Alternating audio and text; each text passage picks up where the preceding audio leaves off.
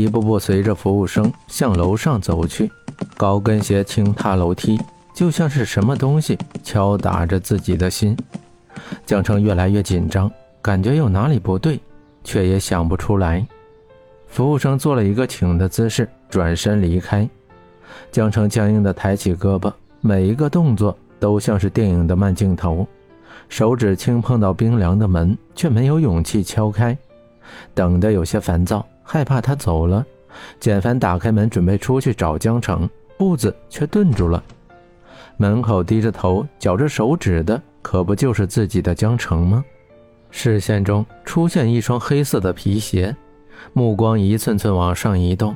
黑色裤子，黑色西装，玫瑰色的薄唇，高挺的鼻梁，好看的眉毛，那个自己无数次想偷吻都没有成功过的额头。大脑一片空白，只记得自己要逃走。江城惊慌失色的转身，刚要逃，就被拽了回来，身子重重摔在简凡的胸膛上。你放开我！江城挣扎着。三年前我放过你一次，这一次我不会那么蠢了。简凡忧伤地说着，如同被击中。江城不再挣扎，泪水噬心的流着，不觉得疼痛。就像是什么在复苏，他快要压制不住了。江城，求你别躲着我！狼狈、低沉、悲伤，饱含思念的声音在江城的耳边响着，温热的气息打在他耳垂上，颗粒般沙哑的声音痛苦地呻吟着，把整颗头埋在江城的脖颈间，蹭着自己的肌肤，熟悉的味道萦绕着鼻尖。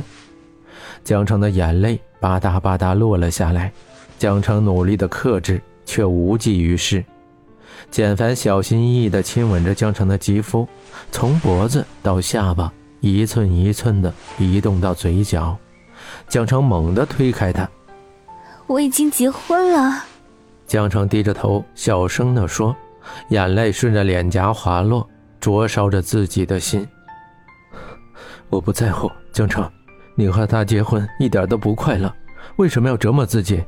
你知道，每次看到他带你出去各种场合，我的心就像被虫蛀一般疼痛，我无处发泄，只能远远地看着你。你知道我有多疼吗？在国外的三年，我每时每刻都在想你，可我却听不到你的声音，看不到你是快乐还是悲伤。你坐公交车是不是又坐过站了？你睡觉的时候是不是又把被子给蹬了？过去的回忆有多甜蜜，现在的我们就有多悲伤。记忆浮现在眼前，撕扯着江城的心脏。他知道，他这辈子都不会再那么快乐了。简凡的话被江城打断：“我是自愿嫁给他的，幸不幸福只有我自己知道。你说的这些事，我已经忘记了。”一颗眼泪在心头荡漾，啃噬着江城的心。他却在笑着。阳光打在江城的脸上，泪光折射着两个人的影子，浅浅的在地上投下来。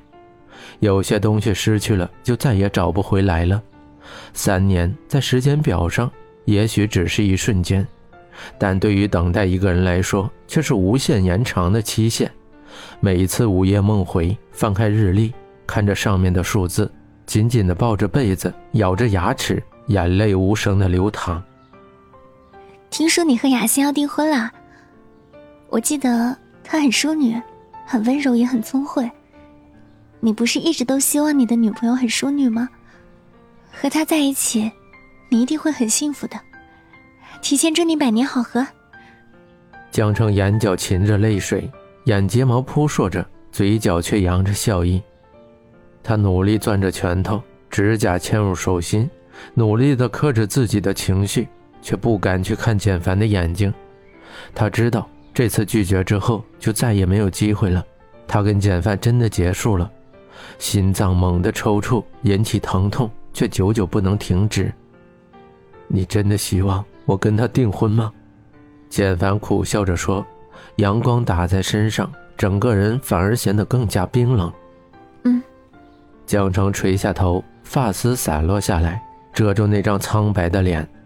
眼眶里的泪水终于忍不住落了下来。我抱着别的女生吻着她，你也不在乎，对吗？嗯。整颗心被那句话砸得血肉模糊，江澄的肩膀微微抖动着，嘴唇咬得更加紧了，血珠顺着泛白的嘴唇流出，像是涂了唇彩一般。小雨折磨的只是自己的身体，而你折磨的是我的心。简凡嘴角的弧度越发深邃，眼神复杂的看着江城。你把露露怎么样了？江城有些害怕的问，声音小小的、弱弱的。我在你心里就那么不堪吗？简凡气势逼人的说。我还没有那么饥不择食。简凡甚至可以听到自己咬牙的声音。刚刚对江城那一点心痕瞬间熄灭，恨不得撬开他的脑袋，看看里面到底装的是什么。可能露露在下面等我，我先走了。是啊，何露和简凡水火不相容，别说让他们发生什么事了，就算是让他们坐下来安静吃一顿饭都是难的。想起以前他们三个人一起的时候，江城的嘴角轻抿着，似笑非笑。抬起头，正对上简凡，正生气地看着自己。江城丢下一句话，狼狈地跑了。他不会在下面等你的，简凡喃喃自语。简凡弯腰捡起地上那一枚戒指，小心地放入蓝色的融合中。何露迷迷糊糊地醒来，头痛欲裂，摇摇晃晃地从房间里走出来。刘烨坐在泳池边，脚垂在水里。手里拿着剧本，像是在凝思着什么。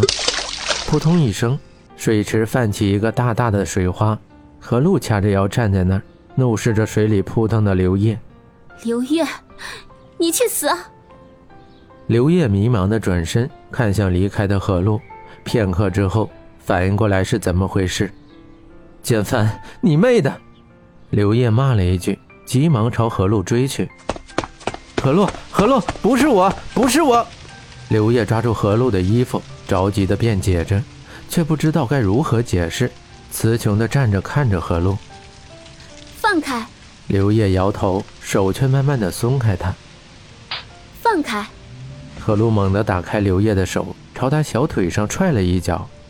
马路上，他们拉扯着，一辆车疾驰而来。何露，小心！刘烨！轮胎摩擦地面的刺耳声。何露惊慌失措地呼叫着，周围的一切都静了下来。树叶悠悠飘落，瞳孔无限的放大。何露张开嘴巴，发不出一个音节。记忆在刘烨推开他那一瞬间静止了，哭不出来，叫不出来，心脏仿佛停止跳动。何露僵硬的在那里瑟瑟发抖。刘烨，刘烨，如同在黑夜里找不到方向。恐惧笼罩着何露，声音像是从遥远的地方飘来。身体垮掉的何露瘫坐在地上，小巧的脸埋在棕色的发丝间，擦破的膝盖不断渗出血液，逐渐汇聚成一条条血痕，像小蛇一样蜿蜒前行。呃，何何露，呃呃，声音小小的，弱弱的。阳光般的笑洋溢在刘烨的脸上，何露缓缓抬头，呆呆地看着从车轮中间一瘸一拐地走过来的刘烨。你没死？啊，如果被你的声音吵死也算一种死的话，那我想我现在是诈尸吧？你怎么那么平啊？何露，如果我死了，你会不会永远记住我？刘烨认真地说。眸子深情的看向何露，不会。何露很肯定的说着：“ 你怎么可能会死呢？你要是死了，我以后吃饭谁买单啊？所以，为了我不被饿死，你还是活着的好。”何露讪笑着说，